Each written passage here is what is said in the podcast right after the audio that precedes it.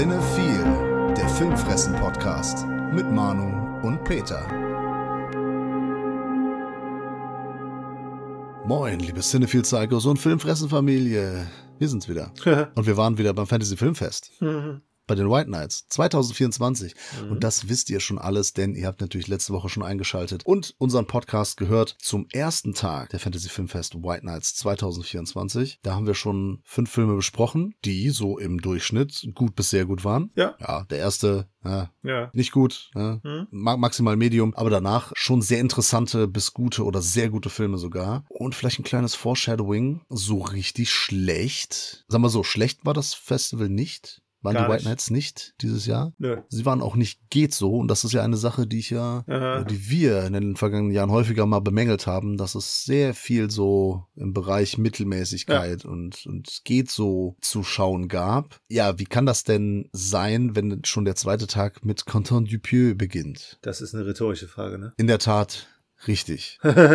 Denn ich bin ja jemand, der, wenn wir einen Festivalpass haben, also heißt, wir gucken alle Filme oder wir haben die Möglichkeit, alle Filme zu gucken, in den Fällen informiere ich mich im Vorfeld ja so gut wie gar nicht. Mhm. Und so kam es diesmal, dass ich erst ich glaube am Samstag, kurz vor dem ersten Film, habe ich mal kurz reingeschaut und habe dann festgestellt, dass ein Quentin Dupieux-Film läuft. Ah. Am nächsten Tag. Ich wusste es vorher gar nicht. Das ist ja lustig. Ja. Ich ne? wusste es und habe ich drauf natürlich wie immer mega gefreut. Ja, alles, was ich von ihm gesehen habe, gefällt mir. Der einzige, der mir nicht so gefallen hat wie die alle, wie alle anderen im Prinzip, war Ron Cops. Ah. Und den Incredible But True, den habe ich nicht gesehen. Alles andere habe ich mir sonst angeguckt, was es irgendwie nee. zu gucken gab. Ja. Ja, was ich gucken konnte. Ja, genau. Weil einer ist nämlich tatsächlich, das habe ich gerade entdeckt, noch offen. Yannick aus letztem Jahr. Und der wird halt geführt, bevor der Dali hier geführt wird. Ja, wie gesagt, also den konnte ich nicht gucken. Ah. Aber die anderen Filme. Nun ist das so, Dupieux, sagen wir so, gerade die ersten Filme waren so, entweder haben die Leute die geliebt oder gehasst. Mhm. Es gibt viele Menschen, die können mit diesem Stil nichts anfangen. Ne? Für die, die nicht wissen, wer das ist, das ist der Mr. Oiseau, nicht Mr. Oiseau, wie viele sagen, sondern Oiseau, das ist ein Wortspiel. Wieso? Ja. Wieso ist eine Punkband? Ah, das ist wieder was anderes. Mit Z, ne?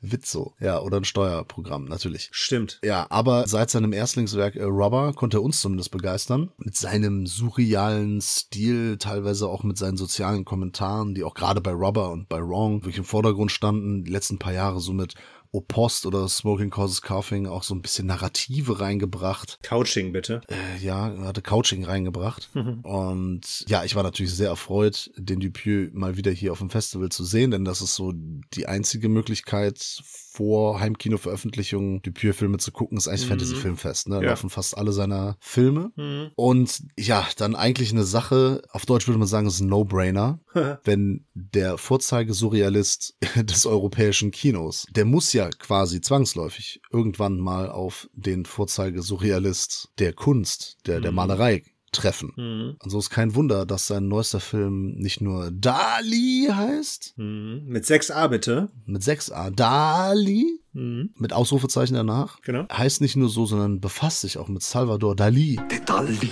de Dali, de Dali. de Dali. Wer nicht weiß, wer das ist. Googelt einfach. War, genau, googelt's einfach. Na, Also, also kann man ja schon mal sagen, ein spanischer Maler, lebt schon länger nicht mehr, aber ja, die Galionsfigur des Surrealismus, eine sehr exzentrische Persönlichkeit, also der ja, war eigentlich, der war sehr auffällig. Er war arrogant. Ja, arrogant, dekadent auch, ne, hat sich äh, immer nur so schnöselig gegeben und so weiter. So sah er aus mit seinem Bart. Ja, mit seinem exzentrischen Bart. Und jetzt hat der Dupieux dem Mann mal einen Film gewidmet. Mhm. Und wenn die beiden aufeinandertreffen, also das ist, äh, können wir froh sein, dass das Universum noch äh, steht und dass da nicht einfach ein schwarzes Loch äh, entstanden ist und alles in sich aufgesogen hat. Mhm. Denn äh, mehr ähm, Surrealismus und Meta-Meta äh, geht ja gar nicht. Und hier auch wie immer ein kurzer Film. Also Dupieux macht ja selten Filme, die länger als 80 Minuten gehen. Mhm. Hier sind wir mit 77 auch mal wieder drunter. Und ähm, ja, Peter, schieß los. Ich feuer mal ins Grüne, nee, ins Blaue. Wir verfolgen hier die Judith, die hat den großen Wunsch, den großen Salvador Dali zu interviewen. Judith, ja. Und sie möchte ihn aber klassisch interviewen, also nicht auf Film, sondern halt für also für ein Printmagazin. Und das ist dem Dali natürlich viel zu profan. Ja. Er möchte natürlich, dass er auch zu sehen ist, ne? weil er ist die Kunst. Und das sagt er ja auch immer wieder, ist, dass er eigentlich gar nicht malen kann und die Bilder nicht so geil sind, aber er ist halt geil. Er ist die Kunst. Nicht der Künstler, sondern äh, eher die Kunst an sich. Und äh, er weiß sich auf jeden Fall zu auch zu inszenieren. Ne? Das heißt, dementsprechend sollte natürlich das auch gefilmt werden. Und zwar mit der größten Kamera, die es gibt. Genau, dazu Eine, verlangt er. keine, keine große Kamera, eine riesige Kamera, wenn es geht, sogar eine gigantische Kamera. La camera enorme ou gigantesque. Genau. Und die kriegt er natürlich nicht, aber er hat auch keine Ahnung davon, wie groß eine gigantische Kamera sein dürfte, ne? weil er hat ja nicht groß was jetzt mit Technik am Hut. Aber es kommt dann zu einigen versuchten Zusammentreffen, aber es scheitert dann immer wieder. Es scheitert beim ersten Mal daran, dass keine Kamera gab, beim zweiten Mal, dass er die Kamera kaputt fährt und so scheint es halt irgendwie nicht sein zu wollen, dass er dann letztlich von ihr interviewt wird. Und dann greift er auch noch die Metaebene, weil ähm, dann letztlich auch eine Dokumentation darüber gemacht wird. ähm, und da hört es auch schon für mich auf. Ah, nee, genau. Nee, stimmt. Und dann das Wichtigste ist eine Begegnung mit einem Priester, der von einem nicht enden wollenden Traum berichtet. Ja, der hat mehrere Träume und der möchte quasi, dass Dali was malt auf Basis seiner Träume. Genau. Also damit wird so impliziert, dass diese Gemälde von Dali, also wer sich, der wer wirklich nicht weiß, wer das ist, jeder kennt das Gemälde mit diesen äh, schmelzenden Uhren. Genau. Auf jeden Das Fall. ist von Dali auf jeden Fall. Und es wird so ein bisschen impliziert, dass diese verrückten Ideen, die er so auf Leinwand gemalt hat oder auf äh, wie auch so auf was auch sonst immer, dass die ja quasi nur aus irgendwelchen verrückten Träumen entsprungen sein können. Mhm. Ja. Ja, und diese Träume sehen wir dann. Genau. So, so wie ein Dream Scenario ein bisschen. Ja. Vielleicht, ja. Weniger Gewalt. Ja, ja. Also Träume schon so ein Thema auch auf diesen, auf den diesjährigen Fantasy Filmfest White Nights gewesen. Wenn man Amelia's Children nimmt, ne, da ist auch viel so in, in Träumen gab's so Visionen, Foreshadowing. Mhm. Dann gab's Dream Scenario, haben wir drüber gesprochen. Nightwatch, da auch Traumata. Mhm. Also, ja, so, ne, also irgendwie ein wiederkehrendes Thema. Ja, und so auch hier. Und es ist, ja, mal wieder so ein bisschen Oldschool Dupieux, würde ich mal sagen. Ja. Viel Anleihen an Realität. Ja. Und wie immer sehr lustig. Man sieht's aus mehreren Perspektiven. Das Interessante ist, dass halt Dali von mehreren Schauspielern verkörpert wird. Also der Alper meinte ja, es waren fünf. Also zumindest stand das im. In den Credits standen fünf, also standen vier plus äh, ein Alter. Ich habe mehr gezählt. In den Credits, Nee, im Film selber. Aber vielleicht habe ich äh, auch falsch gezählt oder doppelt gesehen, keine Ahnung. das kann sein. Das äh, wird auch nicht, äh, das erklärt der Film auch nicht. Aber es wäre ja logisch, wenn es sechs wären, weil es ja sechs A's sind. In dem Titel, das äh, ist ein Verdacht, den ich geäußert habe nach dem Film, ne? Aber ich habe auch vor, vor dem Film sogar, habe ich einen blöden Wortspiel-Gag gemacht, den ich jetzt hier nicht bringe, um nicht zu spoilern. Oh. Also den der Film tatsächlich aufgreift. Da äh, Warst du stolz auf dich, ne? Weiß ich nicht, weil der ist schon sehr naheliegend, der Wortwitz. Jetzt weiß ich nicht, ob der Film doof war, diesen offensichtlichen Gag zu nehmen oder ob ich so genial bin, dass mir da eingefallen ist. Ja, wieso hast du eigentlich Dali nicht gespielt? Wahrscheinlich beides. Ich, ich bin Portugiese, ich kann per se kein Spanier spielen, außerdem bin ich zu alt und zu fett. Ja. Du bist zu alt. Und nicht exzentrisch genug. Also es gab äh, ja ein paar Iterationen, die deutlich älter sind als du. Nee, die sahen nur so aus. Ach so. Das, das weiß man nicht.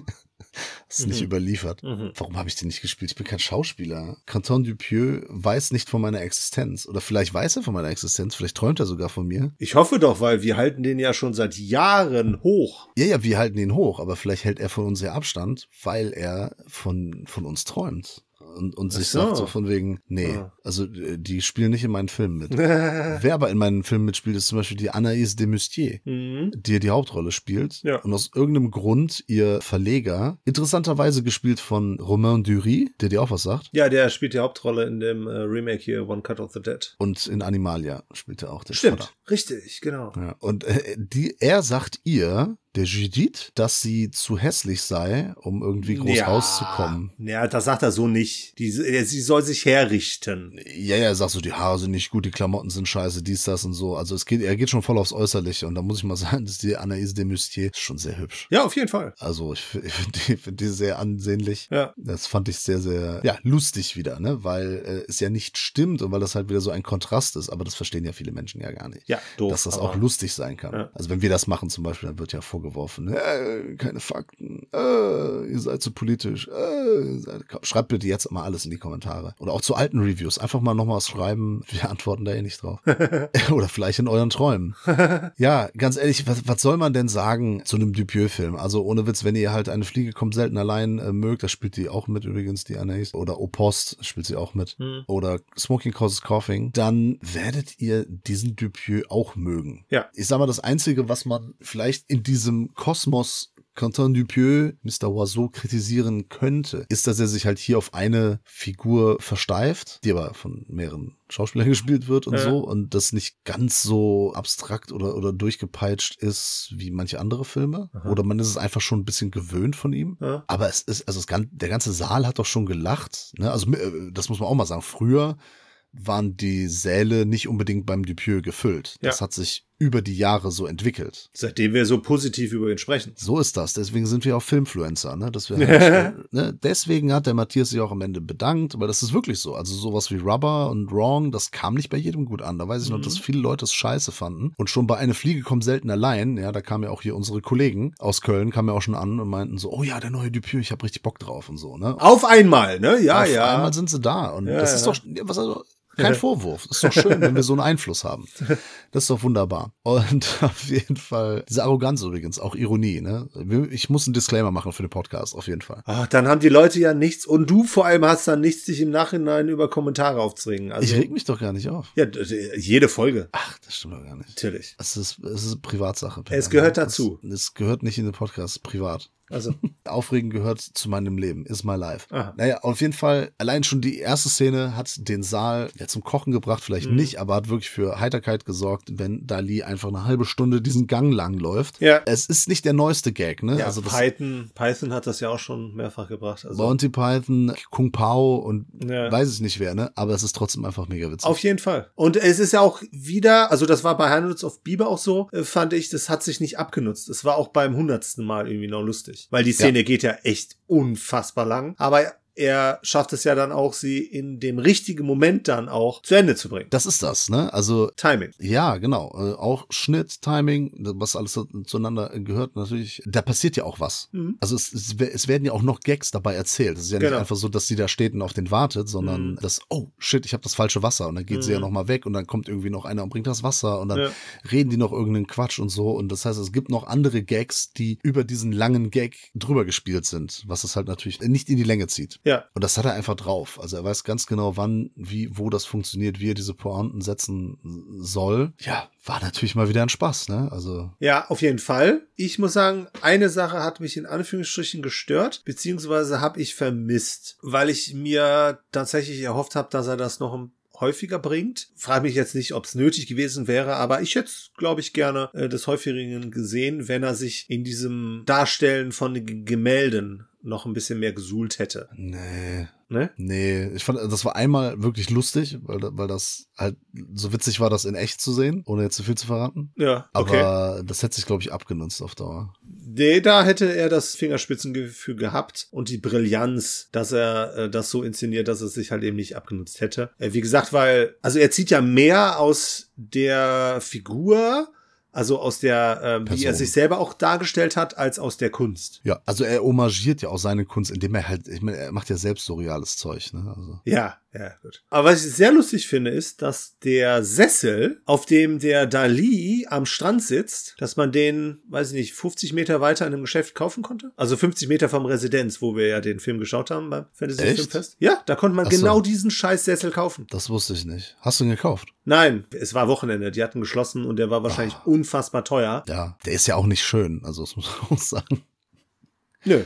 Aber es ist doch schon interessant, ob die damit eventuell gespielt haben oder ist halt einfach nur ein scheiß Zufall. Aber gut, ne? Das äh, ist halt auch so eine Sache von Dupieux. Da ist äh, vieles auch dem Zufall überlassen. Oder der Willkür, sagen wir es mal besser so. Weiß nicht, ich glaube, das ist schon kalkulierter, als man glaubt. Ja, natürlich. Ist auf jeden Fall auch wieder ein Film, der in der Sammlung wandern wird. Aber wie gesagt, ich frage mich, warum Yannick noch nicht raus ist. Ja, da frag ihn doch mal. Ja, ich schreibe ihm gleich. Ja. Stimmt. Bis dahin können wir ja noch über die anderen Filme sprechen, die am zweiten Tag der Fantasy Filmfest White Nights liefen. Mhm. Der nächste ist von Regisseur Francis Galuppi, Bitte? der, glaube ich, ziemlich viele Quentin Tarantino-Filme gesehen hat. Guy Ritchie. Ja, auf jeden Fall. So, so 90er Jahre moderne Action-Gangster-Filme, die an einer Location spielen. Genau. Denn er hat hier den The Last Stop in Yuma County in Szene gesetzt. Mhm. Möchtest du sagen, was da passiert? Also letztlich ist hier der Last Stop in Yuma County unser Ort des Geschehens. Also das ist eine, wir haben eine Tankstelle, wir haben ein Motel und wir haben ein Diner, die irgendwann am Arsch der Welt sind. Im Umkreis von 100 Kilometer, sagen sie, glaube ich, wobei die eigentlich eher Meilen haben, ist auf jeden Fall nichts auch zu finden, wo man tanken könnte. Das Problem ist nur, dass die Tanklieferung des Tages noch aussteht. Das heißt, diese Tankstelle hat kein Benzin. Und somit müssen alle, die dort tanken wollen, weil es wie gesagt der Last Stop ist, ne? also wenn du da nicht mehr tankst, dann kommst du halt nicht mehr ans Ziel, mehr oder weniger, dass die dort mehr oder weniger stranden und warten müssen, bis dieser scheiß Tankwart kommt. So, und das heißt, wir haben hier eine Zusammenkunft von sehr vielen unterschiedlichen Parteien, angeführt von der Diner-Bedienung, Charlotte. genau, die die Leute halt bedient. Dann haben, ich habe die ganzen Namen nicht parat. Also das weiß ich, bei ihr weiß ich das, weil der Name so häufig fiel. Ja. Ja, auf jeden Fall. Wir haben dann noch einen Verkäufer, der äh, Küchenmesser ne, verkauft. Messervertreter. Genau. Und dann haben wir vor allem aber auch ein Gangster-Duo, die vor kurzem eine Bank überfallen haben und jetzt hier halt auch gestrandet sind und natürlich relativ schnell es mit der Angst zu tun kriegen, dass sie erkannt werden. Und so halten sie dann letztlich alle Hostage. Sie halten Geisel, ja. Ja, Sie halten die Hostage. genau. Sprich schon wie Rezo. Wer ist das? Ach, das ist dieser Rapper, ne? Nein, das ist Sido, den du meinst. Nee, meine ich nicht. Ich habe jetzt gerade an so einen schwarzen Rapper gedacht mit so goldenen Zähnen. Was? Nee, Lil Wayne oder was? Ah, Das kann sein. Ja. Ach, keine Ahnung. Nein, so ein, wie soll man sagen, Influencer im weitesten Sinne. YouTube, Reaction, YouTuber, der ist auf jeden Fall angesagt, hat viel Einfluss. Ach, jetzt weiß ich, Der wen mit du den blauen meinst. Haaren. Ja, der ist ein Deutscher. Ja, ja. Ja, okay. Der macht viel Politik, ne? Ja, wenn man so möchte, ja. Ja, okay, gut. So höre ich mich an, scheiße. Das möchte ich nicht. Ja, also mit dem Hostage halten. Ist auch scheißegal jetzt. Genau. Okay. ja, genau. Die, die sind dann da und ähm, genau, dann geht's darum, wie kommt man da aus der Situation raus. Genau. Und äh, das, das ist schon sehr kompetent äh, inszeniert hier, ich Mhm. finde. Und es sind auch ein paar coole Schauspieler dabei. Ja. Also vor allem als, als Gangster-Pärchen, der ältere Bruder, äh, gespielt von Richard Brake, Mhm. und der jüngere Bruder von Nick Kowalczyk. Die sehen auch aus wie Gangster. Also bei Richard Brake ist ja eh klar. Ja. Und ich muss sagen, der, der, also schauspielerisch ist das hier der größte. Also, was der hier abliefert, unfassbar. Ja, aber das ist halt aber auch sein Schauspiel. Das kann Genau. er halt auch, ne? Auf jeden also das Fall. ist wirklich dann perfekt. Wahrscheinlich hatte man da schon beim Drehbuchschreiben ihn im Kopf. Ja. Das war eigentlich ein No-Brainer, den ja, besetzen. dazu, dazu besetzen in Ja. dieser Rolle auf jeden Fall. In der Nebenrolle noch Barbara Crampton als Stimmt. Assistentin des Sheriffs und äh, Mhm. Gene Jones äh, schaut auch mal vorbei. Hat auch hier No Country for Old Men, Bark, Killers of the Flower Moon, Sist, zig Filme mitgespielt. Mhm. Ja, zieht die Spannung daraus, dass wir natürlich wissen, okay, das sind die beiden Gangster und irgendwann weiß es dann auch die Bedienung und die ist halt mit dem Sheriff verheiratet. Und jetzt geht's halt darum, irgendwie, ne, wie können die sich da befreien und wer weiß es, wer kriegt das mit und hin und her, wie kann man kommunizieren miteinander, Äh, alles schwierig. Und dann ist natürlich die erste, erste Hoffnung keimt auf, als dann der Deputy auftaucht, der aber sich als sehr ja, unerfahren und äh, unfähig rausstellt. Mhm. Weil er checkt die Situation nicht. Er stellt sich einfach ein bisschen dumm an. Ihm ist immer so wichtig, dass er anderen gefällt. Mhm. Ne, er will die Leute da ein bisschen unterhalten. Er will seinem Chef gefallen. Aber eigentlich nur so persönlich und eigentlich nicht durch seine Leistung. Ja. Denn wäre er ein aufmerksamer Deputy, dann hätte er wahrscheinlich gecheckt, dass da die Gangster sind. Vor allem hätte er, äh, weil, weil dessen, deren Auto wird ja gesucht. Genau. Und das hätte er eigentlich sehen können. Ja, und äh, dann wird das alles so ein bisschen kompliziert, aber halt sehr unterhaltsam. Weil, weil spannend und problematisch. Man kann jetzt nicht so viel sagen, was da passiert. Aber es kommen halt immer wieder neue Figuren, sag ich mal, ins Geschehen. Genau, es wird immer komplizierter. Genau. Ja, die äh, immer wieder neue Situationen oder Gefahren, sag ich mal, äh, darstellen, halt vor allem für die beiden, weil letztlich auch, und das merkst du halt irgendwann gut, ich meine, wir sind in den USA, ne, da hat nun mal jeder eine Waffe, übertrieben Ja, das- gesprochen. Darauf spielt der Film ja auch an. Genau. Und das ist halt auch irgendwann so, hast du gefühlt, jeder hat in irgendeiner Form eine Waffe. Ähm, und das ist dann halt auch letztlich die, die Frage, wann eskaliert das hier und in welcher Form und in welche Richtung? Ja, und da hat er schon ein paar Überraschungen zu bieten. Ne? Da Ja. würde ich sagen, das ist nicht unbedingt klar, wie das hier ausgeht. Das stimmt. Und der am Schluss überwirft er sich dann auch nochmal mit Ereignissen. Mhm. Äh, da, da geht er mal komplett Rage. Ah, jetzt bin ich wieder Rezo, ne? Aber ja, das macht ihn dann auch ein bisschen unvorhersehbar, überraschend und auch letztlich spannend. Ne? Letztlich ist es ein Kammerspiel, weil es halt wirklich zu 90 Prozent diesem Diner steht. Ja, klar. Ab und zu, ne, einer der, der, der jüngere Bruder geht ja mal rüber in, in das Motel, ne, und fragt ganz unauffällig, ob denn der Besitzer nicht ein Auto hat. Ja, der ist auch nicht die hellste Kerze auf der Torte. Ne? Ja, aber das muss ich sagen, tatsächlich fast zu allen Figuren. Also hier hat eigentlich jeder einen Moment, in dem man sich nur denkt, so, du hast gerade eine Information erhalten was du damit anfängst, ist irgendwie in jeglicher Hinsicht bescheuert. Ne, vor allem, wenn man sich mal die Situation vorführt, Telefonkabel. Ja, aber viele Menschen denken nicht so viel nach, ne? Und ja, die wenigsten hier auf jeden Fall. Ja, aber das ist, ich finde, das ist auch ein guter Kommentar auf die Gesellschaft, denn ich glaube wirklich, dass die meisten so Situationen direkt nicht so checken würden Aha. oder einordnen könnten, weil viele Menschen nicht so gerne nachdenken oder auch nicht direkt so was was Schlimmes vermuten, ne, genau wie hier der der der Vernon, da der der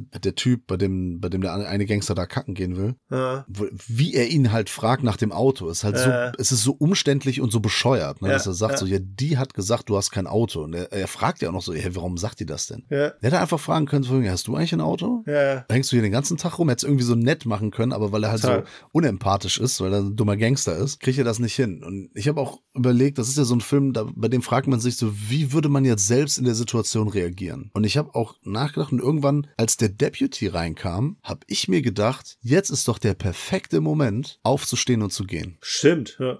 Denn was sollen die Gangster machen? Sollen die, sollen direkt die Knarren zücken und den Deputy erschießen? Das werden, das werden sie nicht tun. Ja, aber sie hätten ihn dann wahrscheinlich auch ja gut, ich meine, dann hätten sie ihn wahrscheinlich auch zur Geisel gemacht, ne? Ja, das weißt du halt nicht. Die Sache ist, also als Zivilist, ne, theoretisch, also wirklich rein in der Theorie, ne, den Versuch hätte man mal machen können. Aufstehen und gehen. Überhaupt bleiben viele Figuren hier häufig an ihrem Tisch sitzen. Ja. Oder die meiste Zeit. Sind schon wieder passiv, ne? Wie der Nicolas Cage im Dream-Szenario. Genau. Da habe ich mir überlegt, klar, du würdest, man würde das wahrscheinlich in der Situation auch machen, aber das ist ja total unrealistisch. Also sie wollen ja manchen Figuren, manchen anderen Figuren ja auch vorspielen, dass hier alles gerade normal läuft. Genau, um, ja äh, vielleicht würde man mal aufstehen, mal zur Toilette gehen, weil die, man könnte ja einfach sagen von wegen so, ja, ich bin mal kurz auf Toilette und dann geht da ein Deputy vorbei, raus und verpisst. Also gut, das Problem ist, die haben ja, die haben alle keinen Kraftstoff im Tank oder nicht mhm. genügend, aber man könnte zumindest mal ein bisschen wegfahren oder halt irgendwo sich verstecken und irgendwo hingehen und nicht mehr also aus dieser Situation rausgehen zumindest. Ja, gut. Oder am Polizeiauto warten oder auf den Deputy und sagen so von wegen so, ey, können Sie mich bitte mitnehmen oder irgendwas, keine Ahnung. Ja, wobei du da ja dann auch letztlich äh, einen Ausblick äh, irgendwann ja kriegst, wenn du ohne jetzt, ne, da jetzt zu viel vorwegzunehmen, was halt passieren würde, wenn du dich da so mal eben äh, wegschleichst. Ach so, äh, ja, ja, gut, es kommt natürlich auf Umstände, aber ich glaube, das wäre ein guter Moment gewesen. Ja. Äh, dazu sollte man vielleicht noch erwähnen, das spielt nicht in der Smartphone-Zeit, ne? Ja, genau. 70er, würde ich sagen, war das? Ja, genau, irgendwie so um den Dreh, weil, ja. ne, klar, sonst würde jeder sagen, man geht halt raus und ruft halt einen an, wieso sind die jetzt hier auf den äh, Tanklaster ja. äh, angewiesen, hin und her, also es hat hier nicht jeder ein Smartphone, so das gab es halt damals noch nicht. Ne? Telefone sind hier noch mit Schnüren und so weiter und Wählscheibe und so weiter. Ja. Okay, wie gefällt das denn? Gut. Also ich fand den äh, cool gemacht, ich fand den sehr spannend. Äh, wie gesagt, der Richard Brake, der nimmt diesen Film hier auch äh, so dermaßen ein. Das macht Spaß, weil sich auch jede Minute die Situation ändert. Es kommen immer wieder Variablen neu rein, die auch unterschiedliche Informationen haben, was das Geschehen halt, wie du ja schon gesagt hast, komplexer macht, aber wie ich finde auch spannender, weil es immer mehr zu bedenken gibt. Ne? Nicht nur für die Gangster, sondern auch für die Figuren, die halt im, im Klaren darüber sind, was hier gerade Situation ist. Und es ist halt so spannend, weil man halt beobachten kann, wie sich halt alle Figuren verhalten mit diesen unterschiedlichen Wissensständen. Ja. Und wir fiebern natürlich auch so ein bisschen mit und wollen natürlich auch in gewisser Form, dass die hier so, äh, sag ich mal, heile äh, rauskommen. Und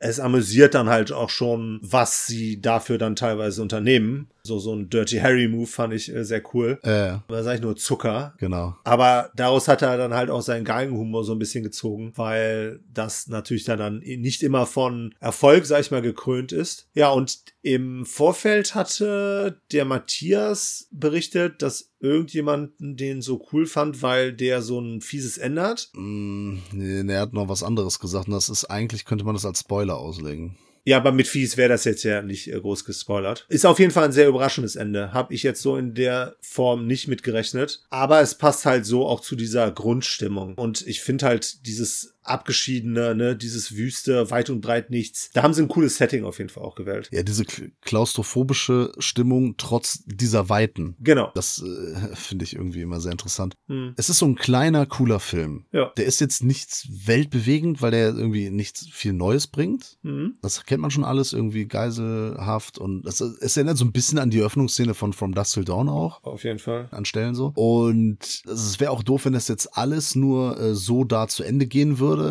Ich finde, der besondere Kniff gegen Ende ist, dass halt eine Figur moralisch fragwürdige Entscheidungen trifft. Also, das tun vorher natürlich auch andere, aber Ja. besonders diese eine Figur, von der man es vielleicht nicht erwartet hätte, die trifft Entscheidungen, die wirklich fragwürdig sind. Äh, Das fand ich halt cool, weil das dem Film nochmal so ein Extra am Ende gegeben hat. ja. Und dann kommt es nämlich auch zu einem Ende, mit dem ich auch gar nicht mehr gerechnet habe. Ja, cooler Film. Empfehlung. Ja, mit einer kleinen Einschränkung. Ich fand nämlich den Jim Cummings, der hier den, den äh, Vertreter spielt, Ja. den fand ich scheiße. Also den fand ich Ja. nicht gut. Ich weiß nicht, ob das sein Typ ist, weil ich habe jetzt nicht großartig Filme mit ihm gesehen. Ja, ich nämlich auch nicht. Der, äh, gut, seine Figur sollte auch sehr passiv wirken. Ja. Der hat so gut wie keinen Ausdruck im Gesicht. Richtig. Das hat mich ein bisschen äh, stark gestört. Ich dachte irgendwie, ich kenne den aus irgendeiner Serie. Also nicht, dass ich die Serie dann geguckt habe, aber das wirkt wie so einer, der. Also ich würde tendenziell denken, dass der die Rollen immer so anlegt. Also was die Mimik angeht. Was ich schade fände, weil das sehr ausdruckslos ist,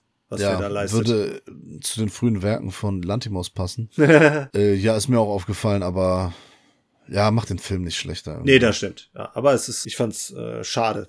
Weil der Rest vom Cast, besonders halt Richard Brake, halt doch durchaus überzeugend war. Aber ja, war ein netter, kleiner, cooler zweiter Beitrag. Aber es war nicht der letzte Stop. Nein, es ging noch in die roten Räume rein. in dem Film Les Chambres Rouges. Hm. Und das ist französisch oder in dem Fall kanadisch. Äh, Für Red Rooms, ja, ein Film aus Kanada. Der, der kam schon mit so kleinen Vorschusslorbeeren. ach echt? Ja, also es hieß, dass der gut ist und es hieß, dass er irgendwie, ja, krass oder, es ist- es ist ein Psychothriller auf jeden Fall. Ja. Und der beschäftigt sich mit unangenehmen Themen. Ja. Und zwar ist es so, dass äh, der äh, Ludovic äh, Chevalier, der wird hier angeklagt und beschuldigt vor Gericht, jugendliche Mädchen im Alter zwischen 13 und 16 vor Videokamera zur Belustigung anderer Menschen, aber auch zu seiner eigenen Belustigung äh, misshandelt und getötet zu haben. Mhm. Und das wurde in sogenannten Red Rooms im Darknet übertragen. Da konnten sich Leute dann einloggen gegen Geld und diese Videos dann gucken zu ihrem Vergnügen und er wird beschuldigt, der Täter zu sein. Genau. Zwei Videos kommen durch und man sieht ihn immer maskiert, Mhm. aber er zeigt dann auch sein maskiertes Gesicht häufiger mal in der Kamera und man erkennt dann schon seine Augen und das ist halt so das, ja weiß ich, Beweis, Schrägstrich Indiz, äh, was dann halt äh, für die Überführung halt da ist und jetzt ist die Frage, ob das halt letztlich ausreicht. Ja, da, das ist ein Argument, das die Anklage halt mitbringt Mhm. oder die Kläger äh, mitbringen und dann sehen wir in einer ganz langen Einstellung ohne Schnitt am Anfang so den Gerichtssaal, der sehr spartanisch ist, komplett weiß und der Beschuldigte in so einer Glasvitrine, könnte man sagen, so einem Glaskäfig Ja. und ein paar Zuschauer dabei und so ist natürlich ein, ein Fall, der durch die Medien geht, der so einen gewissen Buzz erfährt und in der äh, im Publikum sitzt unter anderem die Kellyanne, gespielt von Juliette Guerrier. Pi, Ja. irgendwie so. Und die Clementine, die Clem von Laurie Babin gespielt, hat der Regisseur in seinem Grußwort am Anfang, das ist ja bei fast allen Filmen der Fall, dass die Regisseure sich äh, vorher nochmal ans Publikum wenden und so einen kleinen Videogruß dalassen. Da hat er gesagt, dass die sowohl die Juliette äh, Garipi als auch die Laurie Babin, dass, dass ihre ersten Rollen in einem Langfilm waren. Mhm. Also sie haben vorher auf der Bühne gespielt und in Kurzfilmen. Löbliche erste Leistung auf jeden Fall. Das kann man auf jeden Fall schon mal sagen, deswegen habe ich das gerade auch nochmal erwähnt. Und der Pascal Plante hat hier Regie geführt und das Drehbuch geschrieben. Und man denkt am Anfang, es geht um diese Gerichtsverhandlung. Mhm. Geht's auch? Ist ein sehr großer Teil, aber eigentlich geht's dann um diese beiden Damen, nämlich um die Clementine und die Kellyanne, Die Groupies. die sich anfreunden, weil sie fasziniert von diesem Fall sind. Also diese, Mhm. die Clementine, die ist so eine, ja, wie soll man, Landstreicherin, ne, die hat keinen festen Wohnsitz, hat Mhm. wenig Geld, ist so eine Vagabundin. In Montreal spielt das übrigens in Kanada. Und die ist halt fasziniert von, von dem Angeklagten, von dem Ludovic äh, Chevalier und fast schon, also besessen von dem, so fast schon so verliebt.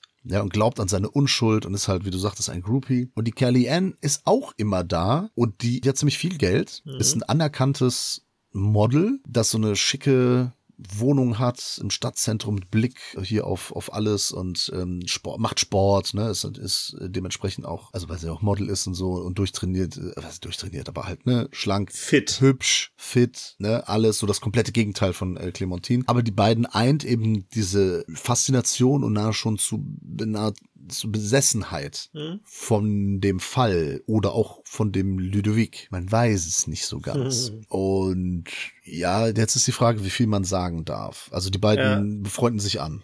Das kann man sagen. Ja. Und unterhalten sich über den Fall. Und es geht, das erste große Thema, was aufgemacht wird, ist, dass die Clementine immer darauf beharrt, dass er so lange noch unschuldig ist, solange er nicht verknackt ist. Womit sie auch recht hat. Ja klar, ne, solange kein Urteil gesprochen ist, ne, ist er halt unschuldig und sie ist halt gegen diese Vorverurteilung und so Genau. weiter und so fort, die auch in den Medien stattfindet. Also Sie ruft da auch mal bei so einer Sendung an, bei so einer Talkshow und äh, meldet sich da und halt moralisch fragwürdig, weil klar, man kann natürlich an die Unschuld äh, bis zum Urteil, es ist korrekt, wie du sagst, aber das heißt ja auch nicht, dass man so für die Freilassung oder, oder unbedingt für den Angeklagten halt einstehen muss. Aber es wird zumindest diese Frage aufgemacht, ne? So in einem Rechtsstaat, ob das äh, nicht auch okay ist, die Sachen der Anklage zu hinterfragen. Ja. Warum auch nicht? Der Film ist in sehr, sehr stylischen Bildern irgendwie erzählt, ne? Ich sagte schon, so dieser stylische Gerichtssaal, dann irgendwie diese stylische Wohnung von der Kellyanne. Und die befasst sich auch so extrem mit dem Fall. Und es später klingt die sich halt so da rein, dass sie sogar sich auf die Suche nach weiteren Beweismitteln macht und dann auch im Darknet versinkt. Genau. Und ich glaube, mehr brauchen wir nicht zu sagen, ne? Ja, ich weiß nicht, vielleicht können wir einen kleinen Spoiler-Teil machen. Okay, das können wir auch gerne machen, ja. Weil ich tatsächlich in gewisser Form Schwierigkeiten habe mit diesem Film, was das Verständnis angeht. Vielleicht können wir da ja Licht ins Dunkel bringen, Okay. weil ich hier und da mit den Beweggründen Verständnisprobleme hatte. Aber da kann ich aber auch schon mal sagen, der Film ist nicht, hat keine eindeutige Aussage unbedingt. Ja, aber dann lass uns da gerne einen Spoiler-Teil. Äh, es wird halt nicht alles beantwortet unbedingt. Ja gut, dann äh, habe ich es nicht vielleicht nur nicht verstanden, sondern äh, kritisiere dann letztlich äh, das, weil er dann halt auch ein bisschen vage ist in dem, was er dann letztlich damit äh, sagen möchte, weil ich hier schon auf jeden Fall auch die Chance gesehen habe, ein paar treffende Dinge darüber äh, zu sagen. Weil letztlich ist es ja auch interessant, weil das Thema hier ja die Faszination von wahren Verbrechen ja auch äh, in gewisser Form hier dargestellt wird. Ja. Und das nimmt da hier schon, sag ich mal, thematisch das Größte ein. Du hast natürlich auch noch die Trauerbewältigung der Betroffenen, aber im Vordergrund stehen die zwei Groupies, wie auch immer. Genau. Ich muss sagen, der Film hat mir so mäßig gefallen. Ich fand, der hatte einen Punkt, also ich kann tatsächlich an einen Punkt ausmachen, ab dem der mir sehr gut gefallen hat. Das war die Szene im Gerichtssaal, Ja, ich weiß genau, welche du meinst. wenn Mit der Zahnspange. Ja, beziehungsweise tatsächlich die Reaktion darauf. Naja. Weil wir ja die ganze Zeit hier den vermeintlichen Täter sehen, der wenig Interesse an den Verhandlungen zeigt, ne, sich so ein bisschen den Dreck unter den Fingernägeln wegmacht und ansonsten eigentlich nur starr in eine Richtung guckt, sehr emotionslos. These are the eyes of a psychopath. Und schweigt. Genau, nichts. genau. Äh, so dass wir, sag ich mal, auch in gewisser Form überlegen können, so ist da vielleicht was dran. Wobei ich also so Filme inszenatorisch irgendwie schon äh, verstanden habe, dass das ganz klar in eine Richtung hier auch gesagt wird, ne, was halt Sache ist. Ja, es spielt auch gar nicht so die große Rolle. Also das ist, glaube ich, auch gar nicht das Thema des Films unbedingt. Ja, aber trotzdem hat diese eine Reaktion so einen krassen Impact bei mir gehabt. Hat Ja. auch tatsächlich Gänsehaut ausgelöst. Ab da habe ich dann tatsächlich auch wieder so ein bisschen an Interesse gewonnen, weil ich irgendwie dann nicht groß Spannung rausziehen konnte, wie die beiden sich da miteinander anfreunden und wie die halt in diesen Fall immer wieder tiefer eintauchen. Ja, äh, da bin ich voll bei dir, weil ich fand auch, ab da wurde der Film richtig stark. Ja, Ich fand den Anfang super. Also diese Kamerafahrt und diese ne, Einführung in, in diesen Fall und Ja. so weiter, äh, das war super interessant. Klar, ich bin auch Fan so von Gerichtsdramen oder Ja. Gerichtsverhandlungen in Filmen, finde ich auch mal interessant. Mhm. Und diese Freundschaftsgeschichte, ja, also ich habe dann verstanden, so da wurden, da hat der Film so ein paar Themen aufgemacht, aber das hatte so irgendwie wenig Inhalt. Das war, das war irgendwie wenig packend. ja, Aber ab dieser Szene ging es ja auch tatsächlich ab, da wurde es ja auch spannend. richtig. Ne, weil dann ihre Recherche oder wie sie dann halt sich da komplett ins Dark Web einklingt und was sie da für tun muss.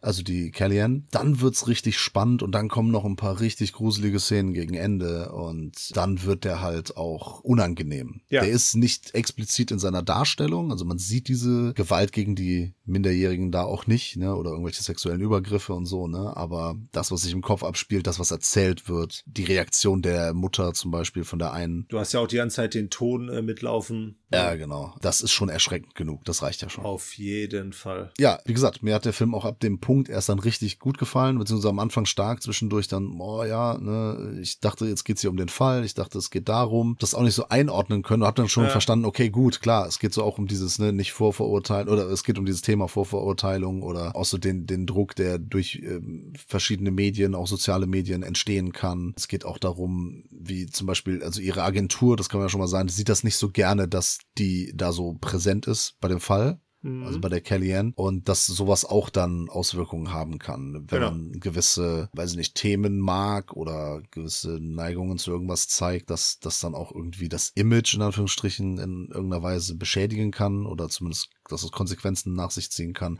So ein bisschen dieses Dream-Scenario-Ding. Ja. Aber dann geht's doch noch irgendwie anders ab. Deswegen fand ich ihn insgesamt doch gut, weil er mich am Ende dann auch wirklich, da hat er mich gepackt und dann fand ich es auch äh, erschreckend. Hat aber, hatte einen großen Hänger in der Mitte. Ja, genau. Mein Punkt auch. Damit überwiegen die positiven Eindrücke, weil das Ende und vor allem was die Figurenentwicklung dann angeht, weil sich das dann auch so langsam entblättert, also die Motivation hier entblättert, das hat dann nochmal einen eigenen äh, coolen Impact und sorgt halt für ein paar sehr äh, schaurige äh, Momente und Reveals. Ähm, und da fand ich den halt dann auch stark, weil er dann halt auch so das eine oder andere Thema sehr interessant exerziert. Aber ja, da würde ich gerne kurz in, in einem kleinen Spoiler-Teil mit dir drüber sprechen. Okay, Empfehlungen mit gewissen Einschränkungen haben wir gerade gegeben für Red Rooms. Genau. Mein hauptsächliches Problem ist darin, dass er vom Fokus her anfangs schon Schwierigkeiten hat, aber dann am Schluss noch mal mehr, weil wir haben ja letztlich zwei Figuren, die wir hier begleiten. Das ist einmal die Clementine, die eindeutig so ein Groupie ist. Ne? Sie wird ja dann auch gezeigt, dass sie letztlich in Love gefallen ist. Ne? Dieses Al Bundy wollte ich schon sagen, äh, Ted Bundy Phänomen, ne? dass man sich halt in so einen in so einen Killer dann auch verlieben kann. Sie sagt's ja sogar, ne, in einem Interview dann, bestätigt das, ja. Genau, entgegen dann der, der rein Vernunft dann halt auch für diese Person halt argumentieren kann. Fand ich verständlich. War auch klar, was sie damit dargestellt haben, weil es ja auch eindeutig ist. So. Dann ist aber auf der anderen Seite äh, die Kellyanne, die letztlich für mich auch eine Form von der Antagonistin hier darstellt. Ja, also sie ist eine ambivalente Figur, definitiv. Das auf jeden Fall, weil sie im Prinzip ja zwei Sachen erreicht. Zum einen erreicht sie etwas Persönliches, weil sie sorgt ja dafür, sie kauft ja letztlich das dritte Video von der Camille, von der jüngsten in der Gruppe. In der spannendsten Szene, finde ich. Also wer, wer hätte gedacht, dass so eine Online-Aktion so spannend sein kann? Ach so, ja klar, weil sie Ja. halt parallel pokert um äh, Bitcoins Die restlichen Bitcoins noch zusammenzukriegen. und dann mit einer Million, fast einer Million halt dieses Video kauft. Nachdem sie vorher komplett ihre, all ihre Spuren irgendwie, ihre Existenz im Internet und sonst irgendwo gelöscht hat, oder so gut es ging zumindest. Ja, Ja, komplett Fotos gelöscht, überall rausgenommen und so weiter. Ah ja, okay, ja, genau. So, aber auf der anderen Seite dann dieses Video den Eltern bringt, um die Eltern zu quälen, weiß ich nicht, aber letztlich auf jeden Fall, um ein Beweisstück in den Fall mit reinzubringen, der den Täter dann letztlich sogar überführt. Ja, also ich kenne mich nicht im kanadischen Recht aus, Ja. glaube aber nicht, ich zweifle einfach mal an, dass man während eines laufenden Verfahrens einfach irgendwelche Beweisstücke einreichen kann. Ich glaube, so funktioniert das nicht. Okay. Das hat mich sehr überrascht, dass es auf einmal hieß so, oh ja, Wendung im Fall, hier ist noch ein Beweisstück aufgetaucht. Jetzt haben wir das Video gesehen und jetzt, ich glaube, das geht so nicht. Okay, das wüsste ich jetzt nicht, weil die Chance dann besteht, dass das manipuliert ist, oder? Die rechtliche, juristische Begründung kenne ich nicht, aber ich glaube, wenn sobald ein Verfahren läuft, du hast so eine Frist, bis dann kannst du, glaube ich, Beweisstücke einreichen und das war's dann. Wenn ihr Juristen seid, falls sich irgendeiner auskennt, schreibt's gerne mal in die Kommentare. Ich glaube nicht, dass das so einfach geht. Weil sonst kann ja immer wieder jemand nochmal woanders recherchieren und, die, und diese Verfahren nehmen dann kein Ende oder so. Naja gut, wenn er wenn einen eindeutigen Beweis dafür findet, dass er schuldig ist, dann reicht das ja. Da muss man ja nicht weitersuchen. Aber ist auch egal. Ja, aber ich weiß nicht, ob es rechtlich, aber Peter, das ist ja, es geht ja nicht auch immer um Schuld und Unschuld, es geht darum, ein Urteil zu, zu finden, ja. Und manchmal ist es halt so, es gibt ja auch juristische Fehler. Ja, aber du- da, da kann jemand einfach nicht äh, kann jemand einfach nicht verurteilt werden oder so hart verurteilt werden, einfach weil irgendjemand einen Fehler gemacht hat und so. Ne? Also Ja, es aber ist das ja ist- vollkommen egal und jeder weiß, dass er das getan hat oder sie. Ja, aber das ist doch jetzt überhaupt nicht Thema hier bei diesem Film. Das ist vielleicht ein Detail, was dann halt nicht unbedingt der Realität entspricht, aber das ist doch auch scheißegal. Ja, Aber du hast ja gerade danach gefragt, weil du meinst, mir, äh, machen die das, wieso kann man das nicht machen? Ich, weiß nicht, ich Nein, denke, warum du das überhaupt anbringst. Ja, aber ich meine, ist die Frage ist doch erstmal zweitrangig. Das hat mich irritiert. Okay, ja gut. Wie kann die, also äh, dann so spät, kurz vor Ende, es ist dann halt merkwürdig, dass dann dieser Fall auf einmal diese Wendung nimmt. Aber mich hat halt äh, vor, naja, was heißt Wendung? Der wäre ja wahrscheinlich trotzdem verurteilt worden. Man hat ja schließlich ein Video, auf dem man ihn maskiert äh, sieht, beziehungsweise die Augenpartie. Aber woran machst du fest, dass er verurteilt worden wäre? Die, die Jury hat sich, du siehst nirgendwo, wo die Jury sich äußert, du siehst nirgendwo.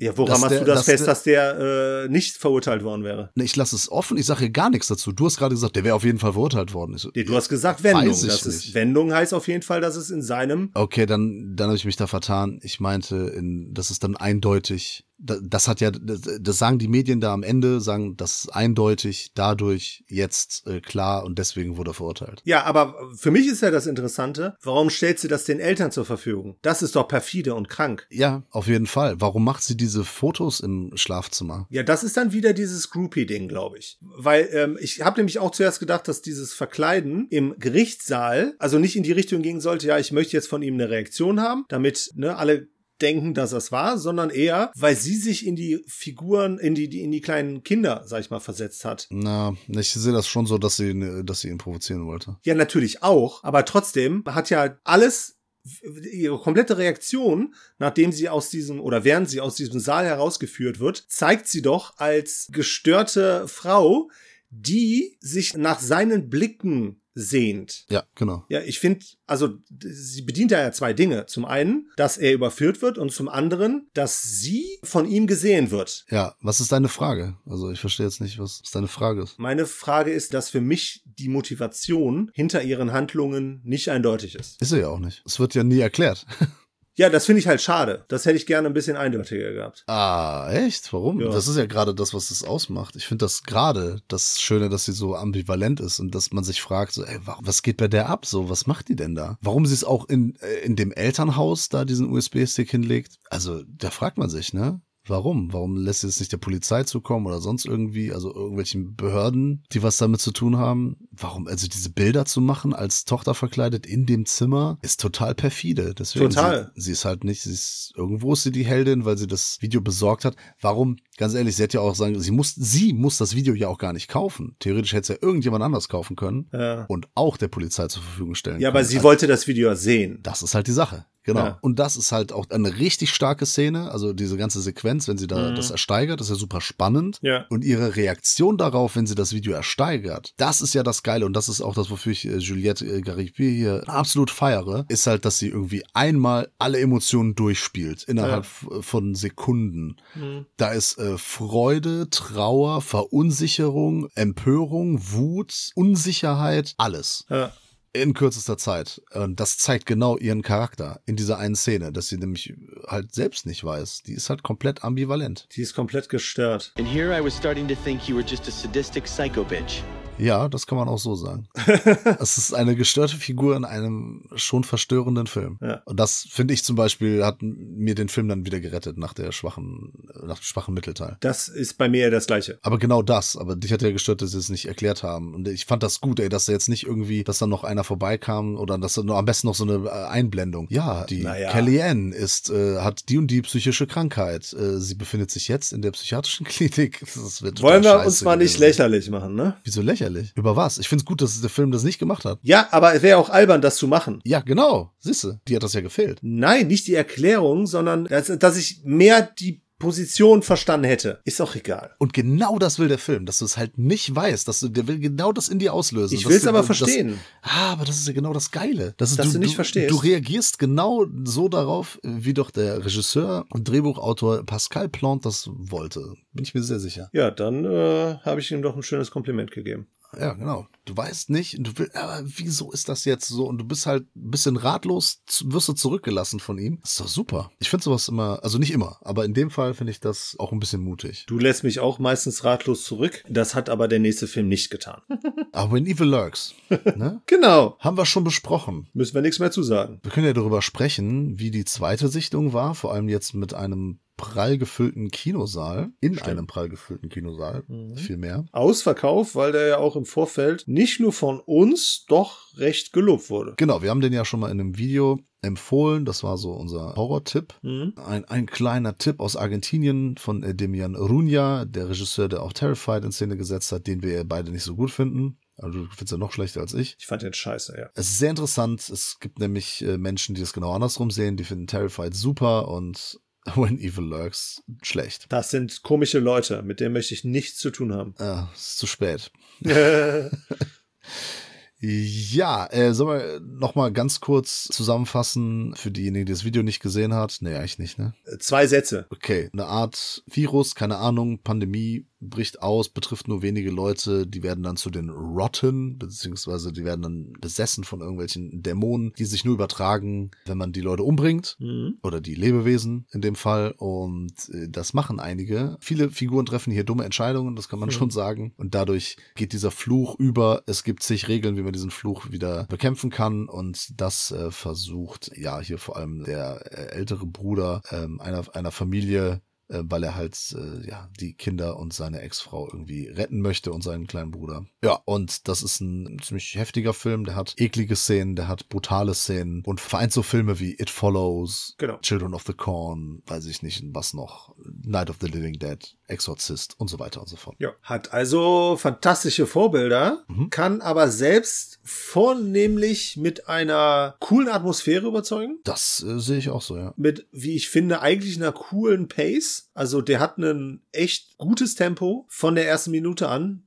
Wobei er Richtung Ende so ein bisschen Fahrt äh, rausnimmt. Aber egal. Und vor allem halt ein paar sehr überraschende Wendungen hat. Beziehungsweise, nee, er hat überraschende Momente. Überraschende Kills vor allem. Und das hat man ja auch gemerkt. Da ging regelmäßig ein Raunen durchs Publikum. Beziehungsweise auch äh, Gelächter, weil es dann teilweise echt sehr brutal ist. Auch gegenüber Tieren zum Beispiel. Ja. Und da hat der Matthias netterweise ja im Vorfeld gewarnt und sagte ja auch so, hm, also wer weiß ich nicht, Haustiere hat oder, ne, oder, oder sonst irgendwie tierlieb ist, das könnte ein Problem werden, wo ich dann schon mal so ein bisschen hellhörig geworden bin, weil ich, wir kannten den Film ja schon und Ja. hab nur so gesagt, so von wegen, hm, was ist mit Menschen, die Kinder haben oder Kinder mögen? Soll es ja auch geben, soll ja äh, tatsächlich Menschen geben, die Kinder mögen. Kenne ich keine. Ja, die schmecken wie Hähnchen quasi. Also. Und das hatte dann ein bisschen unterschlagen, denn der Film macht ja da, äh, so vor einigen Sachen nicht halt. Mhm. Und das haben wir ihm ja positiv attestiert, ne? Also, dass er halt eine ordentliche Härte bietet, dass er Überraschungen bietet. Also die Versatzstücke kennen wir, aber in Kombination so noch nicht gesehen. Ja. Trotzdem hat das einige Menschen in unserem Umfeld, teilweise engsten Umfeld, sagen wir, Kollegen und Freunde dazu veranlasst zu sagen, der Film war Murks. Also wenn Evil, wenn Evil Murks quasi. Äh, frech. Ja, sollen wir mal sagen, was die so bemängelt haben? Ja, bitte. Ja, also sei nicht überraschend, sei langweilig. Das Einzige, wo ich noch so einstimmen könnte, wäre dieses äh, zu viel Exposition. Ja? Und das, und, ja, und dass diese Regeln, also gerade im Mittelteil, ne, die Exposition Grandma, die ist natürlich, die erzählt da viel und dann kommen sie da zu der Exorzistin und die erzählt auch noch mal viel von Regeln und das Problem ist, jeder kennt die Regeln und die werden auch irgendwie etabliert und eigentlich sind es auch zu viele. Ja, Die definitiv. nicht, die nicht nachvollziehbar sind immer und dann hält sich aber auch irgendwie keiner dran. ja. Auch an die simpelsten Regeln. Mhm. Ich finde, man kann das bei manchen Figuren noch damit erklären, dass die Figuren wirklich Angst haben. Und das ist ja eben auch ein Trigger für die Dämonen. Mhm. Und dass die sich dann nicht unbedingt so verhalten, weil sie sich so verhalten wollen, sondern dass es noch Auswirkungen des Fluches sind oder des Dämons sind. Mhm. Ähm, das hat aber für unsere Freunde und Kollegen nicht immer so Sinn ergeben. Die haben dann, die haben das kritisiert und meinten, ja, also, die wissen das und dann machen, da handeln die doch so dumm, was ist das für eine Scheiße. Viele fanden den langweilig. Also was heißt viele? Wie gesagt, so fünf, sechs, sieben Leute im direkten Umfeld, mit denen wir direkt nach dem Film gesprochen haben. Das kam für mich überraschend. Deswegen ist es äh, der überraschendste Film aller Zeiten. Film hat mich überrascht. Ich fand auch die Zweitsichtung immer noch gut. Wie gesagt, ich kann den Punkt mit der Laberei schon verstehen. Nach dem starken Anfang passiert da eine Zeit lang auch nicht mehr so viel. Dass das Ja. Ende so ein bisschen antiklimaktisch ist oder eher ruhiger erzählt, das finde ich überhaupt nicht schlimm. Okay. Das haben auch einige kritisiert. Also ich fand die Kirchen, nee, äh, Schule war das, ne? Ja, in der Schule, ja. Ja, mit den Kindern, da, das fand ich wirklich antiklimaktisch. Das Ende, Ende fand ich dann wieder cool, weil es ja auch in Anführungsstrichen, sag ich mal, ein bisschen was offen lässt und ja auch dieses dämonisch hoffnungslose, uns halt so dämonisch hoffnungslos zurücklässt. Äh, Das fand ich dann tatsächlich wieder cool. Ja, ich bin auch zufrieden. Also ich ich mag den Film immer noch. Ich finde den Ja. gut. Ey, wie gesagt, das ist jetzt auch nicht das absolute Meisterwerk oder der, der beste Horrorfilm aller Zeiten oder so. Ähm, Im letzten Jahr haben wir auch vor allem äh, Evil Dead Rise gelobt. Ja. Das ist jetzt nicht so ein Kaliber, aber ich finde den immer noch gut. Und äh, wie gesagt, aus Argentinien, sonst kenne ich nicht viel und vor allem nicht viel so Gutes. Ja. Ich empfehle ihn weiterhin. Also wer irgendwie auf Horror steht, den er vielleicht so nicht gesehen hat, auf, auf Härten und, und alles, was wir eben gesagt haben, er soll den mal antesten. Ne? Der kommt da dann bestimmt demnächst vor Indeed, ist, äh, hat den im Verleih. Hm. Ja, die bringen auch gerne Mediabox raus. Ja, dann kommt er auf jeden Fall hier nach Deutschland irgendwann Ja. demnächst. Weiterhin von uns eine Empfehlung. Ne? Ja, wird auf jeden Fall dann nachträglich noch gekauft. Wir haben den jetzt zweimal gesehen. Ich finde, der hat wenig von seiner Wirkung verloren, auch wenn man es weiß. Was wir ja beim ersten Mal so krass gelobt haben, war halt diese Unvorhersehbarkeit. Auch wenn das natürlich bei ein, zwei Sachen oder Situationen halt auch angedeutet ist, sag ich mal. Es kündigt sich an, Ja. aber man rechnet vielleicht nicht unbedingt damit, dass der Film dann doch so durchzieht. Ja. Und wie gesagt, das, also die Reaktion der, der, des Publikums hat das eigentlich auch äh, bestätigt. Ja. Ja. Dementsprechend auch von meiner Seite aus immer noch ein Tipp. Ja. Also kommen wir dann zum Abschlussfilm. Richtig. Aus einem iberischen Land, das nicht Portugal ist. Da fällt mir ja nur noch ein zweites ein. Gibt's auch nur noch ein zweites und das ist Espanja. Ah, I'll crush you all. Ja, äh, I Crush You All. Os Reviento. Und den hat äh, der äh, Regisseur Kike Narcea, Narcea, weiß ich nicht, der auch das Drehbuch verfasst hat, hat er in einem sehr coolen, das war, das war eigentlich so der coolste, Opener? äh, was ist ein Opener? Ja, die coolste Videobotschaft an das Publikum. Ach so. Ja, okay. Und da hat er dann kurz gesagt, so, das ist ja der krasseste spanische Actionfilm aller Zeiten. Und dann kam sein Hauptdarsteller, Mhm. der Jason Statham aus Spanien. Genau. Äh, Der Mario Mayo kam dann rein, hat ihn so vom Stuhl gekickt und hat dann noch äh, auf Deutsch gesagt, so, ne, ich mache euch fertig. Mhm. Äh, Und dann den, den englischen Titel da ins Deutsche übersetzt und so. Das war schon so die kreativste und coolste Botschaft ans Publikum. War aber auch das einzig Coole an dem ganzen Film. Ja, das war auf jeden Fall besser, besser als der äh, gesamte Film, das kann man schon sagen.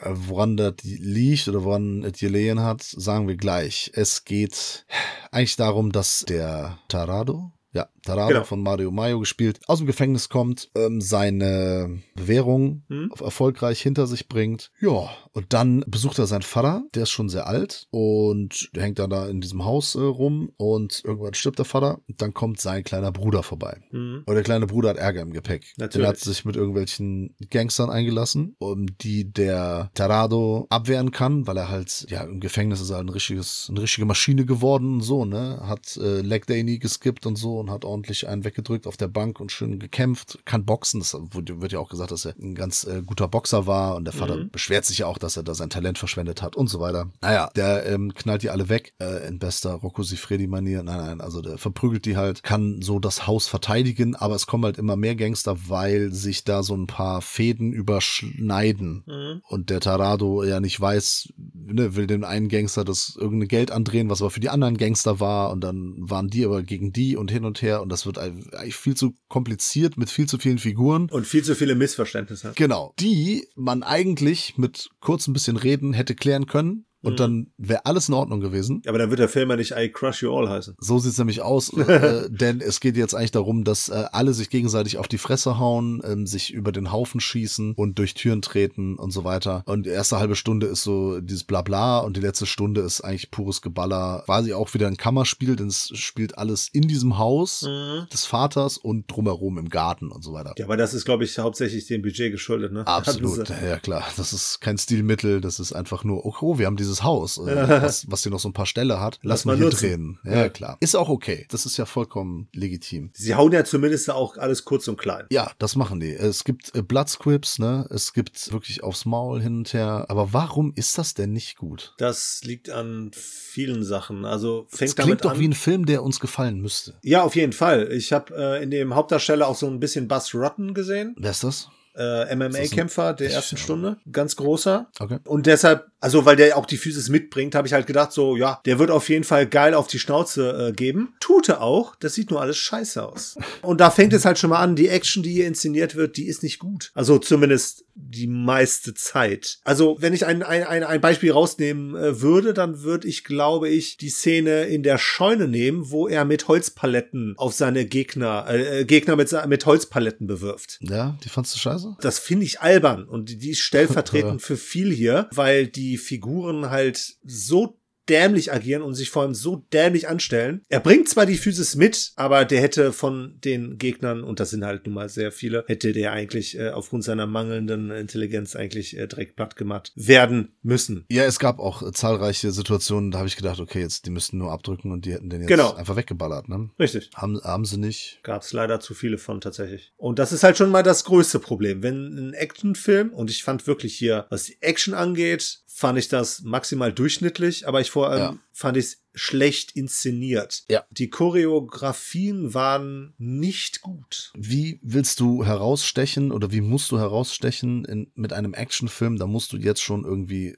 äh, außerordentliche Choreografien bieten oder extreme Brutalität. Ja. Und das da hat der Film weder noch. Genau. Ne, er besitzt beides nicht. Die hauen sich zwar auf die Fresse, das ist okay, das ist so Oldschool-Action, das ist alles in Ordnung, aber es ist halt nicht mehr als in Ordnung und es ist Mhm. auf Dauer sehr ermüdend. Ja. Weil diese ganzen Figuren mir auch völlig am Arsch vorbeigehen. Ja. Alle sind unsympathisch. Ja. Ich verstehe auch diese ganze Motivation nicht und so. Es war viel zu viel Blabla, der mit dem und der nicht. Und die haben da versucht, irgendeine Story reinzubringen. Und ein Film, der I Crush You All heißt. Der braucht keine Story. Ohne Witz, da, da reicht für mich, oh, die haben meinen Hund erschossen, ich mache euch jetzt alle fertig. So, das war eigentlich die Story, die ich erwartet habe. Der stattdessen braucht der Film erstmal eine 30 Minuten, Mhm. um in Tritt zu kommen, weil er anfängt erstmal damit, dass der Tarado da bei seinem Währungshelfer sitzt und dann irgendwie da, das ist eine lustige Szene. Mhm. Ja? Da spielt hier der Javier Botet, der hier auch die Mama, glaube ich, gespielt hat, Slender Man und so weiter. Ne? Der spielt eigentlich immer so Monster, Pans Labyrinth und so weiter. Mhm. Äh, Die Szene an sich ist ja ganz nett, Mhm. aber die bringt den Film nirgendwo hin. Also es ist fünf Minuten, sieben Minuten, acht Minuten Gelabere, nur so, äh, dass er jetzt halt hier etabliert ist und seine Bewährung hinter sich gebracht hat. Okay, dann geht er zu dem Vater, dann ist dies das, dann trifft er, also gibt's da noch so diverse Ex-Freundinnen, Ja. die kriegen da noch eine Hintergrundgeschichte. Das ist alles Ballast, das ist alles Bullshit, den kein Mensch braucht. Und vor allem den kein Arsch versteht. Also mein Vorschlag, ja, weil die Spanisch sprechen. Das, ist das Schlimme, ja.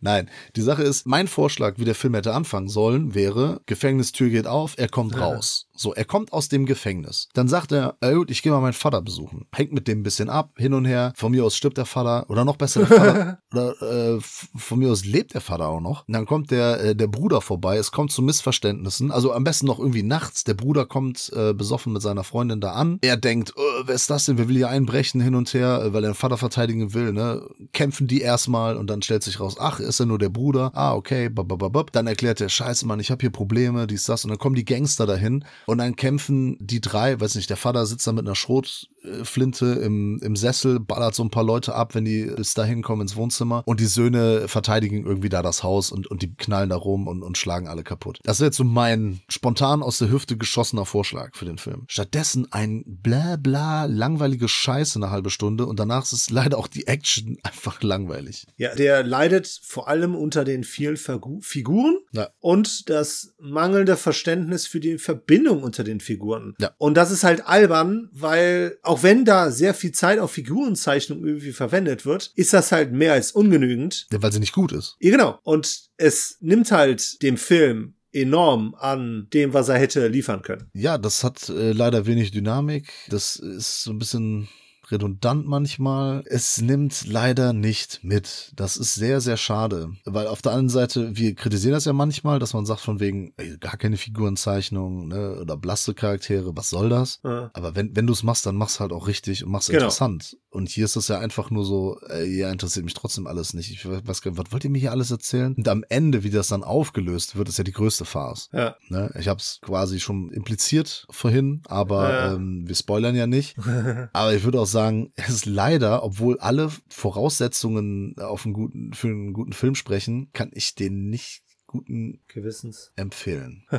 Und deswegen sage ich, äh, schade, das war ein sehr schwacher Film zum Abschluss. Ja. Auch wenn der das Genre bedienen möchte. Exploitation, Action, was auch immer, äh, macht er leider nicht krass genug. Und dann ist das schon, ja, so das Tieflicht, ne, würde ich sagen. Ja. Also die Iberer haben beim Fantasy, bei den Fantasy Filmfest White Nights dieses Jahr leider nicht so abgeliefert. Ja, und es ist halt natürlich schade, dass mit so einem Beitrag das Festival dann abgeschlossen wird. Hätte ich dann vielleicht tatsächlich um 13 Uhr oder so gebracht, so als Auftakt. Da bin ich ja in der Regel auch so müde, dass ich äh, noch penne. Das heißt, den hätte ich dann einfach verpennt, wäre super gewesen. Und dann so als Abschluss, ja, von mir so ein Nightwatch, aber dann lieber so, so ein, äh, oder Last Stop in Yuma County wäre, glaube ich, ein cooler Abschlussfilm gewesen. Oder auch When Evil Lurks, aber das war leider dann ein Rauswerfer, bei dem man es dann eher bereut hat, dass man äh, noch für diesen einen Film geblieben ist. Das ist auch für uns manchmal schwierig, das bewerten zu können. Wir gucken ja alle Filme, also zumindest bei den Nights oder White Nights.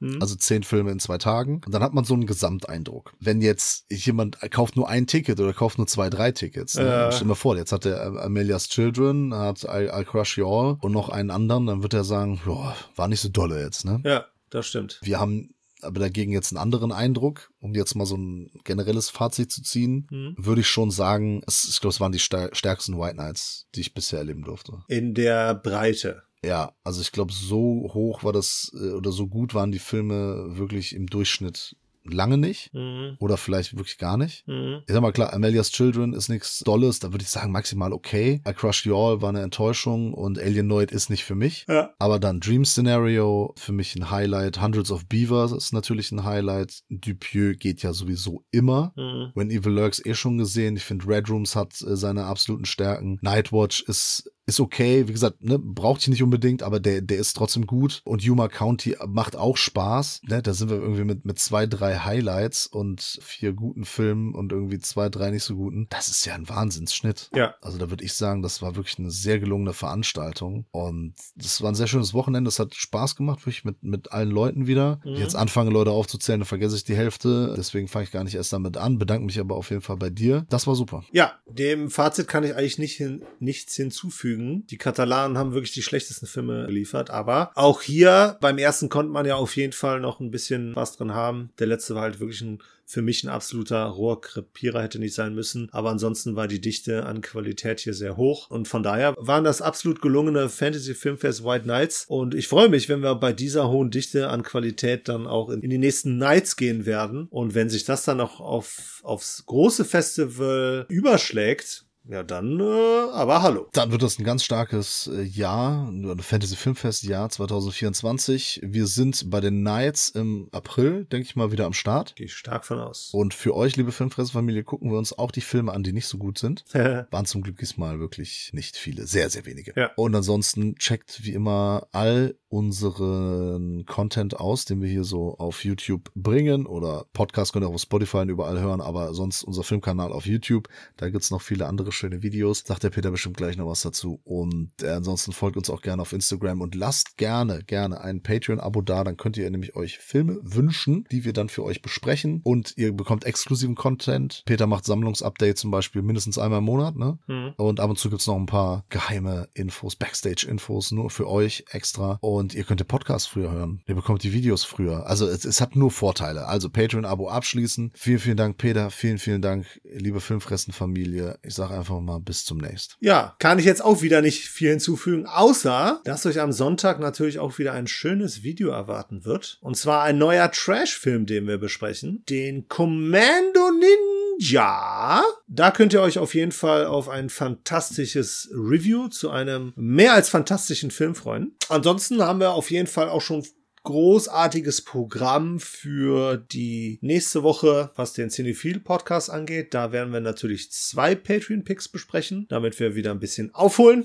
Die haben wir euch jetzt ja vorenthalten. Da gibt es ein schönes Double Feature. Ja, und ansonsten natürlich noch viel mehr. Da ist äh, mit Sicherheit auch wieder ein aktueller Kinofilm dabei. Das wird es die nächsten Wochen ja eh wieder geben. Vermehrt aktuelle Kinofilme. Vielleicht auch ein paar Kinofilme, die wir jetzt nachgeholt haben, weil wir durch die zwei Wochen, ne, wir haben ja auch in den zwei Wochen noch anderes gesehen. Und in diesem Sinne, freut euch auf die Vorfreude. Hoffe, einen schönen Podcast gehört zu haben und verabscheue uns bis zur nächsten Woche.